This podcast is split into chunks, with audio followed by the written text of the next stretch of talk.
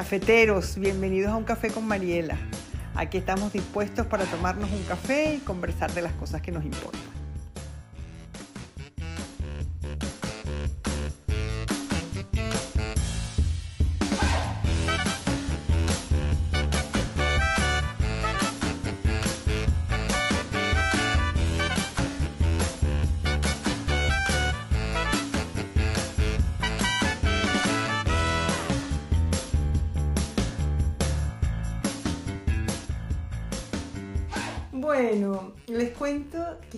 A punto de decirles que hoy me iba a hacer este café. Porque ayer eh, en Caracas murió mi amiga de la infancia, mi amiga de toda la vida. Quienes han leído Mujeres Malqueridas seguramente leyeron en el, eh, en el eh, apartado de las amigas que yo hablaba de una amiga que abría su armario, su closet para mí, para que yo me pusiera lo que fuera, pero que nunca en la vida se acordaba de mi cumpleaños. Y que a cambio me llamaba desde cualquier rincón del mundo a contarme su sueño. Bueno, esa amiga que ha sufrido muchísimo en su vida, porque desde muy joven tenía una enfermedad autoinmune, eh, ya está descansando finalmente y hoy justamente como vamos a hablar del descanso, de la importancia del descanso otra vez, eh, pues eh, decidí que sí, que lo iba a hacer. Además acabo de hablar con su hija y nos dimos un paseo delicioso eh, recordando momentos lindos y riéndonos y eso fue muy bonito.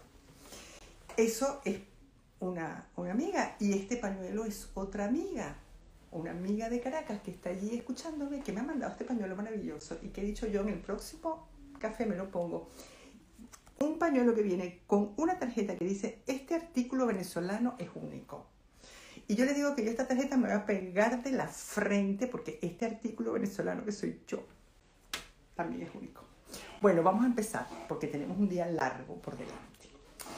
Eh, vamos a hablar del trabajo, del descanso, de la diferencia entre descanso, pereza y procrastinación, porque la última vez hablamos de descanso. Y no es lo mismo descansar estar perezoso o procrastinar. Vamos a ver cuál es la diferencia. Vamos a empezar con una, un comentario que me hizo una de nosotras. Ay, Valeria Raskin, se da un permiso de su bebé para estar aquí. Bienvenida.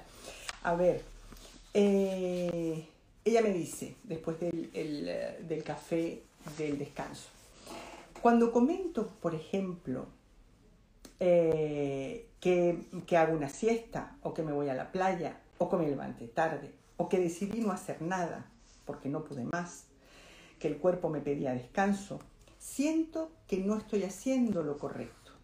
Me parece que los otros valoran más todo lo contrario, a la heroína que a pesar de todo sigue haciendo esfuerzos. Bueno, a mí me parece, he elegido esta, este párrafo, este comentario, porque... Eh, me parece que dice cosas muy importantes. Dos cosas básicamente muy importantes. Una, que es que podemos elegir. Hay momentos, no siempre, pero hay momentos en los que podemos elegir trabajar o descansar, trabajar o no trabajar. Y la otra, que también es muy cierta, es que el trabajar tiene buena prensa, el no hacerlo no tiene buena prensa. Es decir, Estamos en una sociedad del yes we can, estamos en una sociedad en la que se valora la actividad, el empeño, la fuerza de voluntad, el esfuerzo y todo lo que sea descansar, no hacer nada. Está mal visto, tiene mala prensa, no sé por qué, pero tiene mala prensa. Entonces lo importante sería que nosotros nos preguntáramos, ¿por qué hacemos una cosa o la otra. Por ejemplo, ¿por qué elegimos trabajar cuando podemos elegir? Lo más obvio es que eh, trabajamos por obligación, trabajamos por dinero. Freud decía que eh, la medida de la salud mental, le preguntaban, bueno, ¿y qué, en qué consiste ser una persona sana mentalmente? Él decía, amar y trabajar. Me parece precioso eso. Entonces, eh, hay algo del trabajar que supone estar en la vida, estar eh, em, eh, conectado con la vida, tanto como el amor, que es sano para, para la mente, para el cuerpo, para todo, ¿verdad? Y es productivo y además nos viene muy bien. Pero, ¿qué pasa cuando se nos va la mano? Mm, a ver, primero lo que decíamos, tiene buena prensa el trabajar, el yes we can. Eh, nos hemos convertido, como dice Byul Chung Han, en esclavos de nosotros mismos. Nos parece que ningún esfuerzo es suficiente. Todo va dirigido a esfuérzate más, tú puedes, eh, trabaja más, despiértate más temprano, acuéstate más tarde, haz listas, haz más listas, etcétera, etcétera. Eh, yo les cuento, yo tengo varias amigas, tengo un par de amigas que están enfermas. Estamos enfermas las tres más o menos, ¿no? Las tres somos psicoanalistas, cada una lleva su enfermedad como puede. Y las tres somos unas trabajadoras incansables. Entonces es muy cómico porque nos pasamos la vida aconsejándonos. Ay, tendrías que descansar. Sí, me parece que trabajas mucho, me parece que, que, que tienes que bajar el ritmo de trabajo. Entonces tan pronto decimos esto como decimos, te dejo porque me acaba de llegar un paciente, te dejo porque me está sonando el timbre. Bueno, y ahora te tengo que dejar porque mañana me tengo que levantar temprano, que tengo que preparar un café, o que tengo que preparar una conferencia, o que tengo que escribir una conferencia, o una clase, o un trabajo, o un artículo. Eh, y estamos enfermas las tres, y con lo mismo nos burlamos de cuántas eh, citas médicas tienes tú este mes, ay, yo tengo cinco, ay, yo tengo siete, te gano. ¿Y cuántos tubos de sangre te sacaron esta vez? A mí solo tres. Ah, no, eso no es nada, eso no, tres tubos de sangre no vale para nada. A mí me sacaron cinco y así vamos, ¿no? Eh, pero somos unas trabajadoras incansables. Una amiga me decía, bueno, yo creo que es que tenemos mucho super yo. Mucho super yo es como mucha exigencia, eh, muchas ganas de hacer las cosas bien, eh, de, de rendir. Y yo le decía, mucha exigencia o mucho narcisismo. Porque yo creo que al lado de eso está, al lado de este esfuerzo y de este, uh, y de este dale que tú puedes y de este no te duermas en los laureles, si puedes ver un paciente más en esta horita porque no lo vas a ver. Detrás de eso hay una o unas que están agradeciendo el aplauso, que están uh, esperando el aplauso, de manera que eh, así como hay una cosa, digamos, de esfuerzo y de super yo, también hay una cosa de, eh, de capita omnipotente. Y acuérdense que la capita siempre viene acompañada del látigo. Entonces, en cuanto sentimos que no estamos haciendo suficiente, o sea, desde la omnipotencia, desde la capita, salimos corriendo a darnos con el látigo, dale que tú puedes, dale que tú puedes. ¿Qué pasa? ¿Qué le pasa a quienes no paran de trabajar? A quienes trabajan de más, a quienes no se toman vacaciones, a quienes en los fines de semana siempre tienen algo entre manos, etc.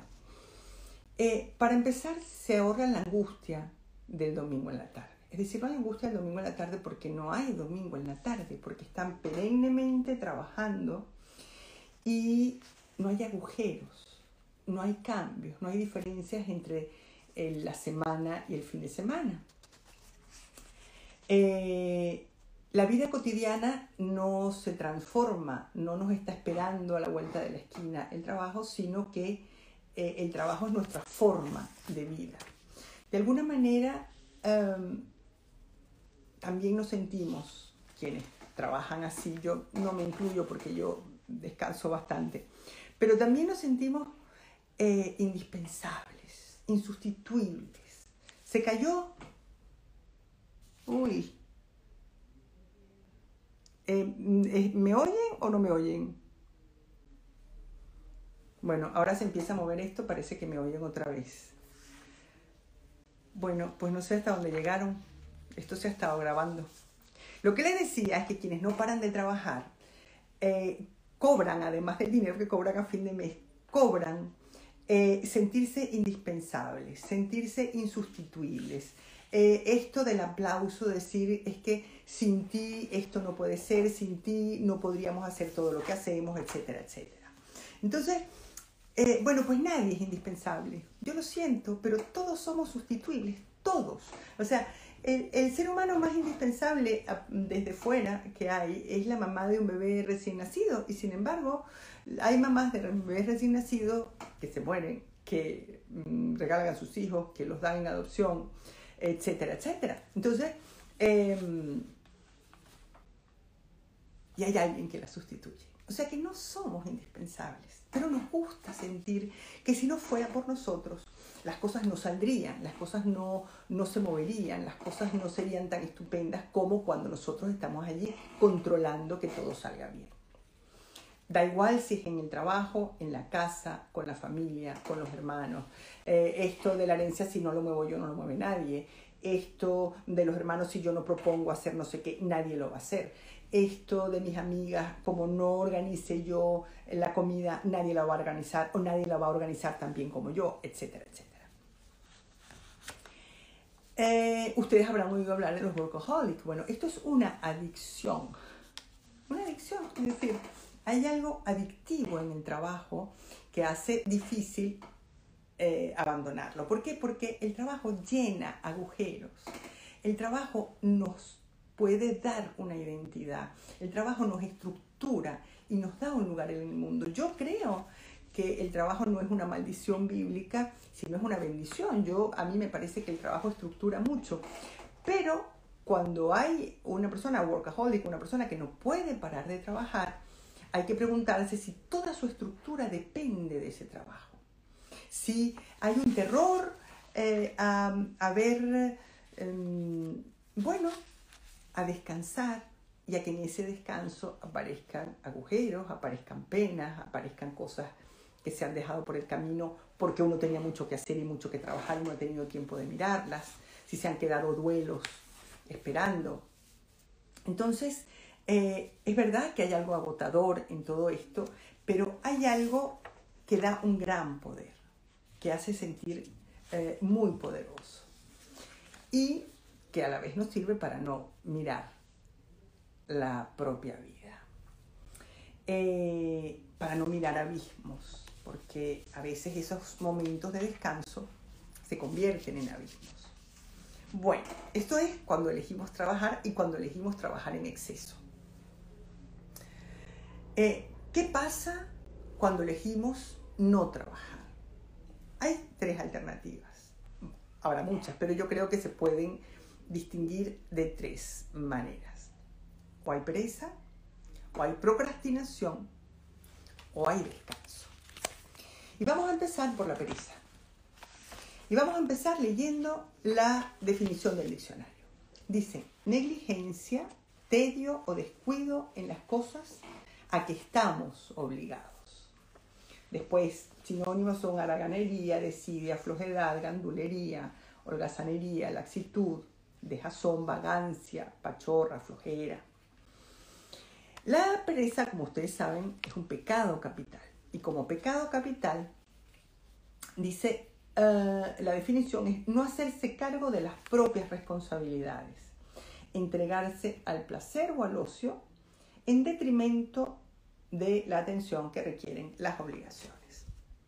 De manera que en ambos casos la definición habla de obligaciones, de qué pasa con las obligaciones. Es decir, no habla de los momentos de ocio que ocurren después de haber cumplido con la obligación, sino de no hacerse cargo de las obligaciones.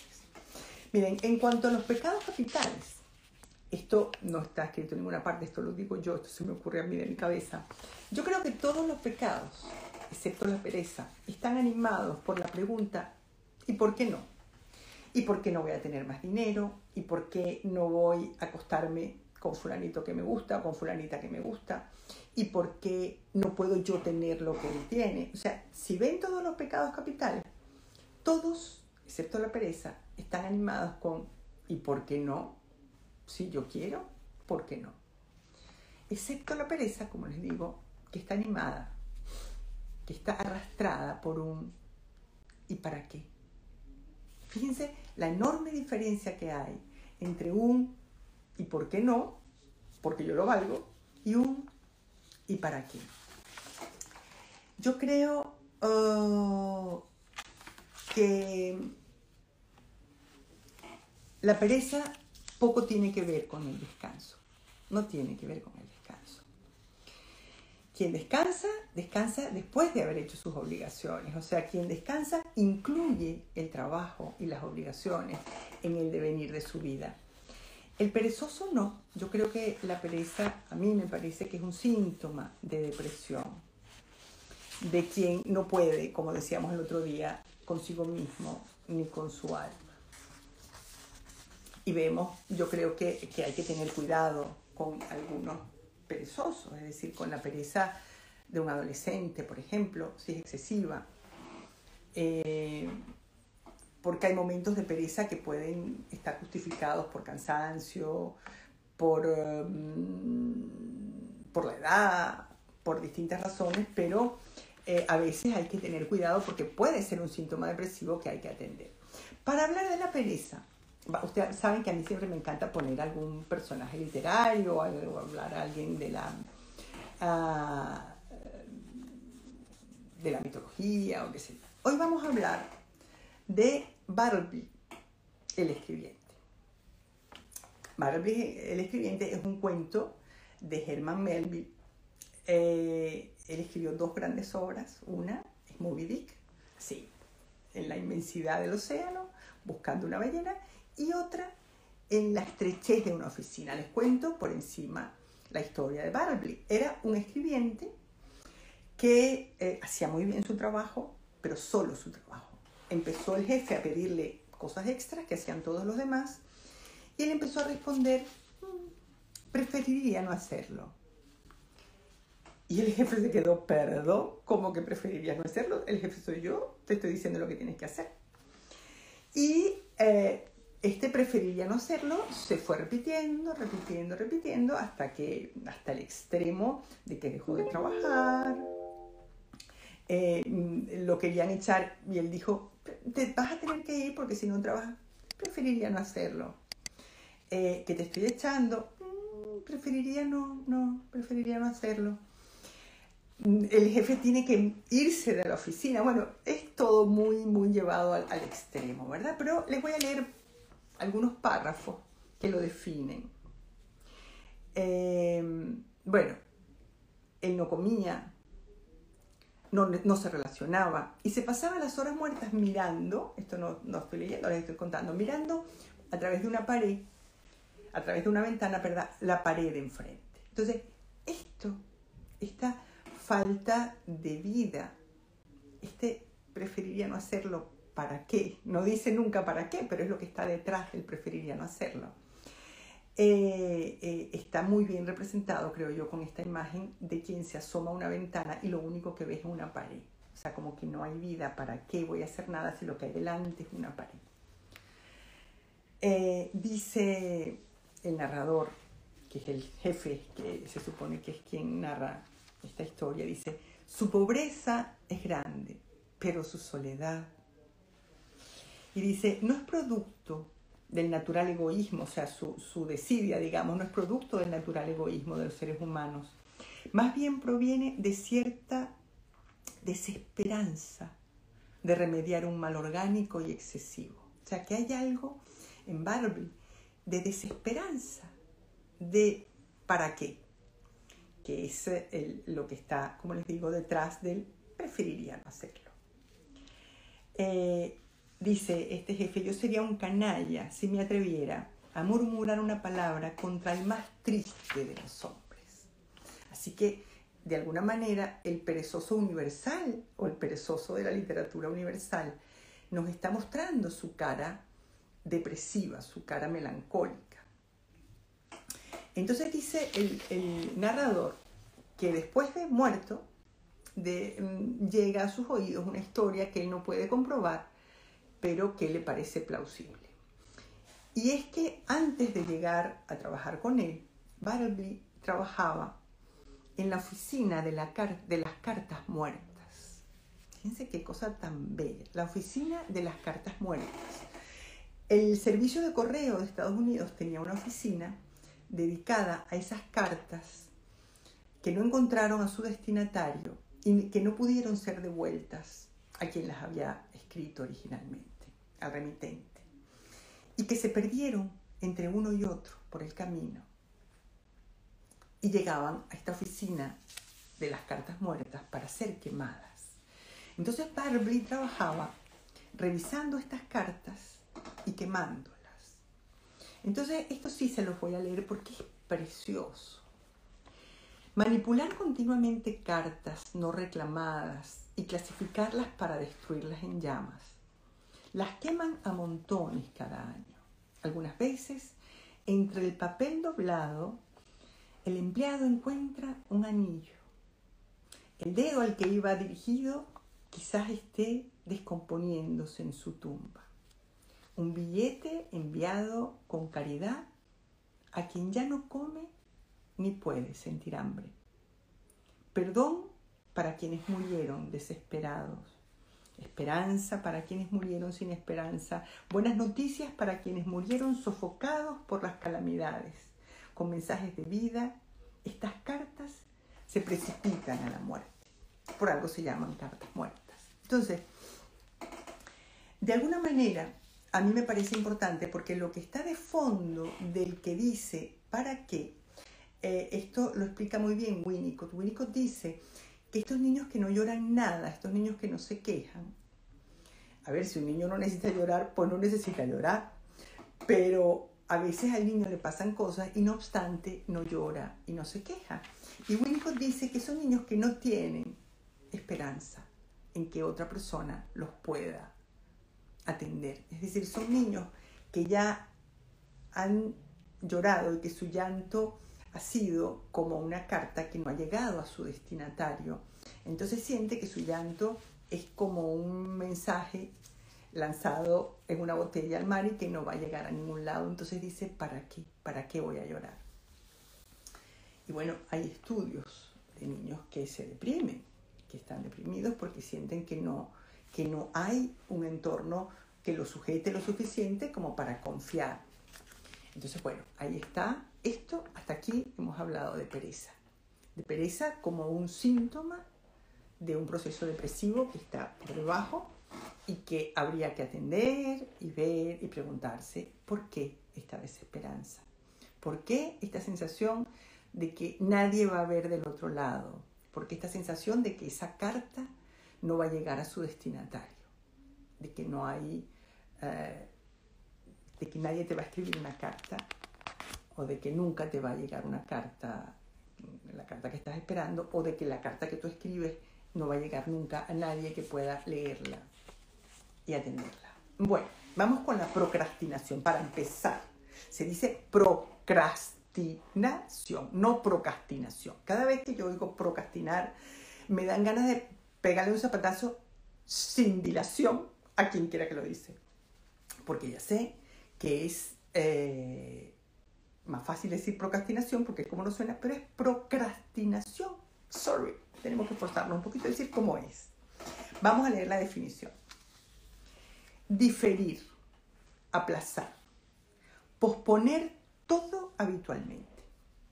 Andar con dilaciones, dilatar, remolonear, postergación habitual de las cosas pendientes de hacer. Eh, ¿Cómo explicamos la procrastinación?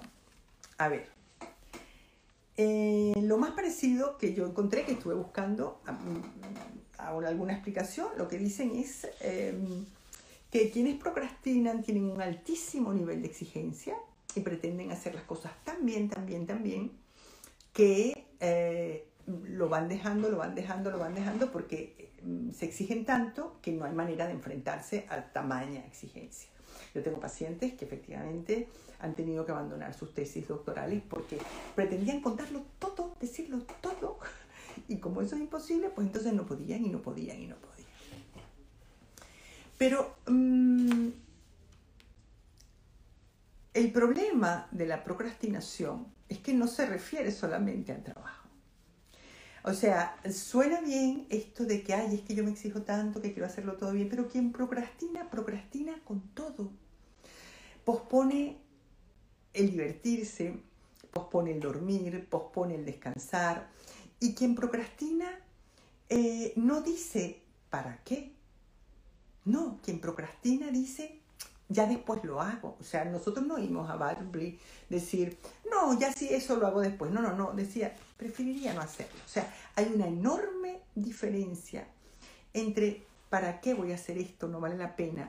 O decir, esto vale tanto la pena y tengo que hacerlo tan bien y me va a salir tan extraordinario que lo voy a hacer después. ¿Qué hay detrás de la procrastinación? Detrás de la procrastinación hay una enorme omnipotencia. Ya les cuento cómo funciona esta omnipotencia del procrastinador. A ver, vamos al niño pequeño. El niño pequeño eh, un buen día descubre, ¿se acuerdan que era His Majesty the Baby? Bueno, un día descubre que no es His Majesty the Baby anymore. O sea que ya pues no controla a su mamá ni a su papá, ni controla la alimentación como antes, ni controla casi nada. Entonces decide, como así, como a los dos años y medio, tres, cuando descubre todo esto, decide controlar aquello que está bajo su poder y lo único que puede controlar son sus heces. Entonces, eh, yo digo que esos niños, lo debo haber dicho ya en algún café, porque cada vez que puedo lo digo, son niños que dicen, en este culito mando yo. O sea, yo no mando en mi mamá, yo no mando en mi papá, yo no mando en, eh, en cuando me dan de comer o cuando deciden que tengo que irme a dormir. Pero en este culito mando yo. Y la única manera de mandar allí es reteniendo entonces hay algo muy retentivo en quienes procrastinan. ¿Por qué? Porque dice, aquí mando yo y esto va a salir de mi cabeza cuando a mí me dé la gana. No solamente va a salir de mi cabeza cuando a mí me dé la gana, sino que el tiempo lo controlo yo. O sea, yo soy dueña o dueño del tiempo. Y ya sé que de aquí a donde tengo que ir tardo mm, media hora. Pero yo me voy a ir 10 minutos antes porque yo soy súper Mariela y voy a llegar en 10 minutos. Por supuesto que siempre llega tarde, porque lo va posponiendo, se pone a hacer una cosa, se pone a hacer otra, y como siempre tienen cosas pendientes, entonces se les amontonan las cosas, se les amontonan las cosas, eso es así. Entonces, esto también es un síntoma.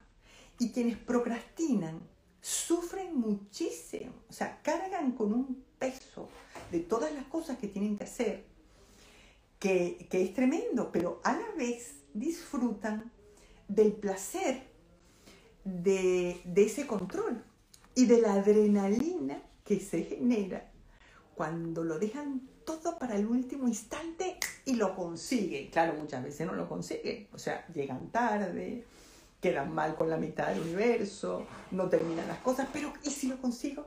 Y la emoción de ¿y si lo consigo? Y de estar hasta la última noche, hasta las 5 de la mañana y no dormir porque yo lo voy a conseguir. O sea, ese triunfo, esa adrenalina de los últimos momentos, yo creo que hay algo que todos funcionamos un poco así, es decir, la presión de tener una fecha es importante porque si no mm, lo podemos ir dejando, no por pereza, sino porque decimos, bueno, ya si eso, si no hay fecha que me exijan, pues no, no hay afán, no hay apuro. Pero em, yo creo que, que hay algo, así como creo que hay algo de, esta presión de última hora que sirve y que funciona y que está bien tener fechas de entrega y fechas de caducidad, también es verdad que esto sirve mucho para generar esta sensación de placer, de gusto, de control, de ser el dueño de la pelota, el dueño del tiempo, el dueño de lo que está cocinándose en tu cabeza, etcétera, etcétera. Al final terminas siendo dueño de nada. Yo tengo un paciente procrastinador profesional que me contaba, es que mm, de repente digo, bueno, esta tarde voy, eh, un domingo en la tarde, voy a tirarme en el sofá a ver series. Es decir, voy a descansar. Y se tira en el sofá y empieza, ay no, tengo que tengo que poner una lavadora. Se levanta y pone la lavadora y regresa. Y tengo que llamar a no sé quién. Con lo cual yo le digo, es que tú procrastinas hasta para descansar, procrastinas. O sea, lo va posponiendo, lo va posponiendo. Dice, es verdad, es verdad. O sea, que, eh, que el procrastinador no solo procrastina, con el trabajo. Yo creo que eso es importante eh, de tener en cuenta, ¿no? Esta, esta procrastinación. Eh, bueno, y ahora vamos con el final, que es descansar, que es remitirnos un poco al, café anterior. Ah, y vamos a hablar un poco del cansancio. Cuando yo buscaba una imagen para esta sociedad, esto que decimos eh, del trabajo constante al que estamos sometidos, este multitasking, todos hacemos 50 cosas a la vez, tenemos que estar atentos a, un montón de cosas, no paramos de trabajar, cada vez es más difícil ganarse el pan con un solo trabajo o con un trabajo con un horario más o menos decente. Eh, y bueno, y así estamos y así nos tiene la sociedad. Es decir, eh, nos creemos que somos muy libres y no somos tan libres como creemos, ¿no? Estamos sometidos por esto y además con la sensación de que, mm, de que nosotros podemos. O sea, encima, mm, agótate, que eso es buenísimo. Bien cansado, vas a terminar y bien contento. Bueno, yo pensaba en la imagen de Sísifo, no sé si se acuerdan de Sísifo, era el que subía la piedra a la montaña y la piedra se volvía a caer y él tenía que volver a bajar y volver a subir la piedra. Como esta cosa de un trabajo repetitivo, de un trabajo que vuelve sobre sí mismo de un trabajo uh, poco, um, poco creativo, poco interesante, eh, un trabajo inútil, un trabajo que se hace una y otra vez y que, que, no va a ninguna parte. O sea, porque no es subir una piedra bajar, buscar otra y subir otra y colocarla encima para construir algo, ¿no? Sino la sensación de un trabajo uh, repetitivo e inútil, ¿no? Em, y me encontré en el libro de Byung-Chul Han, que tiene un libro que se llama em, em, La sociedad del cansancio, que él habla de la imagen de Prometeo, de cómo somos de alguna manera prometeos de nosotros mismos. Prometeo fue aquel héroe que eh, robó el eh, fuego a los dioses para entregárselo a los humanos. Y fue castigado por los dioses eternamente con que un águila le comía el hígado y el hígado volvía a crecer y el águila volvía a comer el hígado. Entonces dice em, eh, Han que nosotros somos el águila y Prometeo simultáneamente. Es decir, nosotros nos comemos nuestro propio hígado permanentemente porque nos autoexplotamos. Somos el amo y el esclavo en nosotros. Nos llevamos puesto las dos cosas. Y él cita a Kafka en un ah, cuento de Kafka que se llama Prometeo. Y dice, los dioses se cansaron, se cansaron las águilas, la herida se cerró de cansancio. O sea que hay algo en el cansancio que cierra heridas, porque hay algo en el cansancio que si lo tomamos en cuenta y le hacemos caso, nos aboca a descansar. Em, desde el agotamiento y la frustración, yo creo que transformamos, o sea, el, workaholic, desde el agotamiento y la frustración, hay un cansancio que transforma el y por qué no de la ambición, del yo puedo con todo, del yo voy a hacer lo que me dé la gana porque yo soy súper poderoso y lo voy a hacer cuando quiera y me va a salir bien. Eh, el abuso de ese y por qué no de la ambición de poder con todo, nos lleva como, como consecuencia a un ¿y para qué? ¿Y para qué tanto esfuerzo? ¿No? No un ¿y para qué? del principio, sino un ¿y para qué? de, como diría yo, de, de ¿y, para qué me ha servido todo lo que he hecho? ¿Para qué voy a seguir haciendo tanto? ¿Para qué voy a seguir esforzándome tanto? ¿Verdaderamente me merece tanto la pena ese aplauso de los demás? ¿Me merece tanto la pena ese reconocimiento de los demás? Eh, a costa de yo gastarme, de yo em, perderme a mí mismo, de yo no saber ni quién soy, ni qué me gusta, ni qué me interesa. Eh, en el diccionario, descanso está definido como quietud, reposo, pausa en el trabajo causa de alivio en la fatiga y en las dificultades físicas o morales. Reposo, alivio, respiro, ocio, holganza, tranquilidad, sosiego. Fíjense que las palabras, em, los sinónimos son muy distintos en cada una de las tres cosas, en procrastinación, pereza y, y descanso. Son cosas diferentes, aunque se parezcan, aunque el resultado eventualmente sea el mismo, o aunque tengan el mismo aspecto, porque en ninguna de las tres estamos trabajando. Em, vamos a hablar un poquito del ocio. Vamos a hablar del ocio y del neck ocio. Esto, una vez que lo escuché por primera vez, que quien me lo contó fue mi sobrino Elías, eh, después de escuchar el café anterior. Lo, lo, he leído un montón de veces, parece que todo el mundo lo sabía, pero yo no. Y a mí me lo contó fue Elías, mi sobrino, por eso lo cito a él. La palabra negocio proviene de nec otium. Otium es el, vocablo latino para ocio. Y ocio es algo que se hace sin esperar recompensa. Algo por lo que no vamos a recibir ninguna recompensa. Algo que hacemos por placer. Y en la época de los romanos, de los griegos, etcétera, lo que se hacía por placer y que estaba más valorado eran las discusiones filosóficas, eh, el arte, Em, y la conversación, o sea, cosas por las que no se recibía nada. Cambio del trabajo estaba destinado a los esclavos y era algo poco más o menos que vergonzoso. El NEC, ocio, significa una negación del ocio, es decir, es hacer algo por lo que vamos a recibir una recompensa. Eh, se supone que la recompensa es económica en primer término. Entonces, eh, yo no creo que la única recompensa de lo que hacemos sea el dinero, ni que sea económica. Yo creo que, eh, primero, creo que siempre, que todo lo que hacemos lo hacemos buscando y esperando una recompensa, de una manera o de otra. Yo pensaba, por ejemplo, en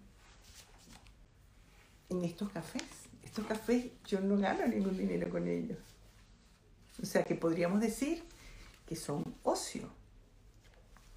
Eh, porque no gano dinero, pero es mentira. O sea, lo que yo recibo a cambio de estos cafés es tanto que ustedes no se pueden negar, no se pueden imaginar el negocio que para mí significa hacer estos cafés. O sea, el cariño que recibo, el reconocimiento, el que me sigan, la fidelidad. O sea, a mí me conmueve esa fidelidad enormemente el que somos un grupo pequeño pero fiel, es decir, eh, quien ha visto los cafés los sigue viendo y los, eh, los espera. Entonces, eh, yo no puedo decir que esto sea ocio. Primero porque suponen un trabajo para mí, es decir, son horas de trabajo, yo verdaderamente ya se los he contado, yo los preparo, eh, no se crean que yo soy tan lista, así que todo esto se me ocurre sola, no, yo leo mucho, estudio, los voy cocinando poco a poco, y, pero es, mucho lo que recibo a cambio, entonces esto es un enorme negocio para mí, para mi economía este, personal es un enorme negocio, un negociazo, o sea que esto no. Sin embargo, hay otra cosa que yo hago y que eso verdaderamente, José. Y me pasa, y se los cuento, porque mm, eh, sería fantástico que a lo mejor eso que a mí me sirve les sirviera a ustedes también para buscar algo parecido, ¿no? Em, a mí, por ejemplo, este verano, por ejemplo, me dediqué, no sé si los conté ya, a comparar eh, traducciones de la poesía de Emily Dickinson. Entonces tenía cuatro libros y buscaba el mismo poema en este, en este, en este, en este. Entonces yo copiaba esta línea de este, esta línea de aquel y esta línea de este, y la otra me la traducía yo a mi manera. Entonces fui haciendo eh, mis poemas como a mí me parecía de Emily Eso sí es verdad que no me vale para nada, es decir, en el sentido que eso no lo va a leer nadie, eso no lo va a ver nadie, eso no hay público que exista, pero es algo. A ver, Freud decía que no hacemos nada a cambio de nada, todo tiene un sentido. Y lo que a mí me da eso es una sensación de ser, de que esta soy yo. Esta tonta que en vacaciones se levanta a las seis y media de la mañana, se prepara un café para sumergirse en Emily Dickinson a cambio de nada. Esa tonta soy yo. Y esa sensación de reconocerse uno, esta soy yo, esto solo te lo da, eh, a mí me parece, o por lo menos a mí me lo da, el hacer lo que verdaderamente te gusta, lo que te define, lo que hace de ti alguien distinto a los demás, lo que no te incluye dentro de eh, una manada, las tonterías que haces. Las tonterías que haces, eso es lo que te define, porque son tus tonterías. El que te guste hacer no sé qué cosa y no eh, este, otra. Con lo cual, ahí dice mi hermana que me conoce, sí, esa es tu sí, hermanita. Y tú a veces también. Entonces, este, lo que favorece la creatividad no es la pereza, no es la procrastinación, es el ocio. Es el tener espacios abiertos, espacios vacíos, espacios huecos, que em, vamos llenando como podemos y llenamos de cosas nuestras, de cosas que nos definen, de cosas que nos gustan. O sea, el otro día hablábamos de la diferencia entre el, play y el game, es decir, entre el juego como una partida de algo que hay que ganar y el play como el, simplemente vamos a jugar a que yo era la mamá y que tú eras el hijo, ¿no? O que tú eras el papá y, y que yo era bombero, me da igual. Que es un juego que en principio no tiene ni ganadores ni perdedores, pero tiene la ventaja del placer de jugar. Entonces, bueno, si, si les puedo regalar esa posibilidad de ocio, de buscar en ese ocio eh, la actividad que no tiene ningún tipo de retribución o casi ningún tipo de retribución, porque les digo que hasta lo, de, lo, que, lo que yo hago con Emily Dickinson para mí tiene una enorme retribución, que es ponerme un espejo delante y decir, esta soy yo, mira por dónde lo que acabo de descubrir, esta soy yo. Eso me parece a mí que no tiene precio. Bueno, ahora voy a empezar a leer preguntas porque nos queda un ratito todavía. Cuando procrastinamos, procrastinamos, no tenemos espacio para el ocio, no. Y entonces no hay espacio para el placer, solo para la culpa y la fantasía, tal cual. Alguien me preguntaba por ahí, bueno, qué hermosa, gracias la utilidad de lo inútil. Cintia, tan bella, bienvenida, exactamente. Estos cafés son un tesoro. Economía emocional, así es. Nosotros también ganamos mucho con estos cafés, me alegro. Que es tan bella. Eh, los amamos y te agradezco tanto. Son muy valiosos. Gracias, Ingrid. Soy procrastinadora profesional. ¿Cómo puedo cambiarlo? Mira, mi Super María, vamos a ver, que te conozco.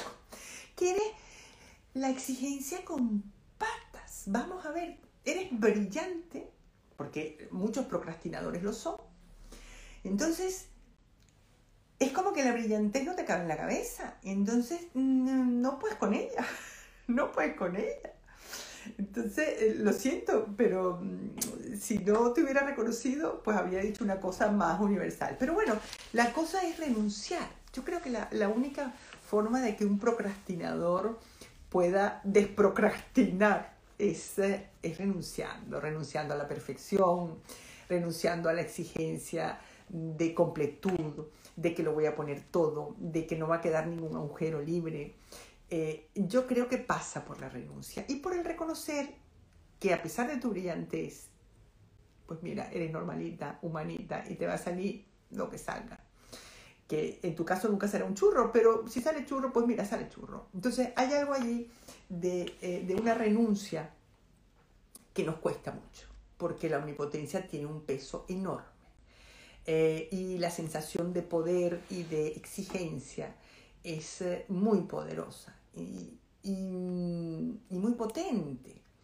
Y renunciar a eso mm, nos cuesta. Yo, si tengo que decirte algo, te diría eso renunciar. Vamos a ver. Envían solicitudes aquí, saludos desde Oklahoma. Eh, procrastinación. Qué triste lo de los niños que no lloran, sí, tristísimo. A ver, por aquí ya no hay más preguntas. Vamos a ver si abajo hay. El procrastinador lo que domina es el ego sin duda, sin duda. Soltar el, el control, exactamente. Una delicia. Tú y tus palabras. Gracias, Memo, Memontuenga. Muy bien.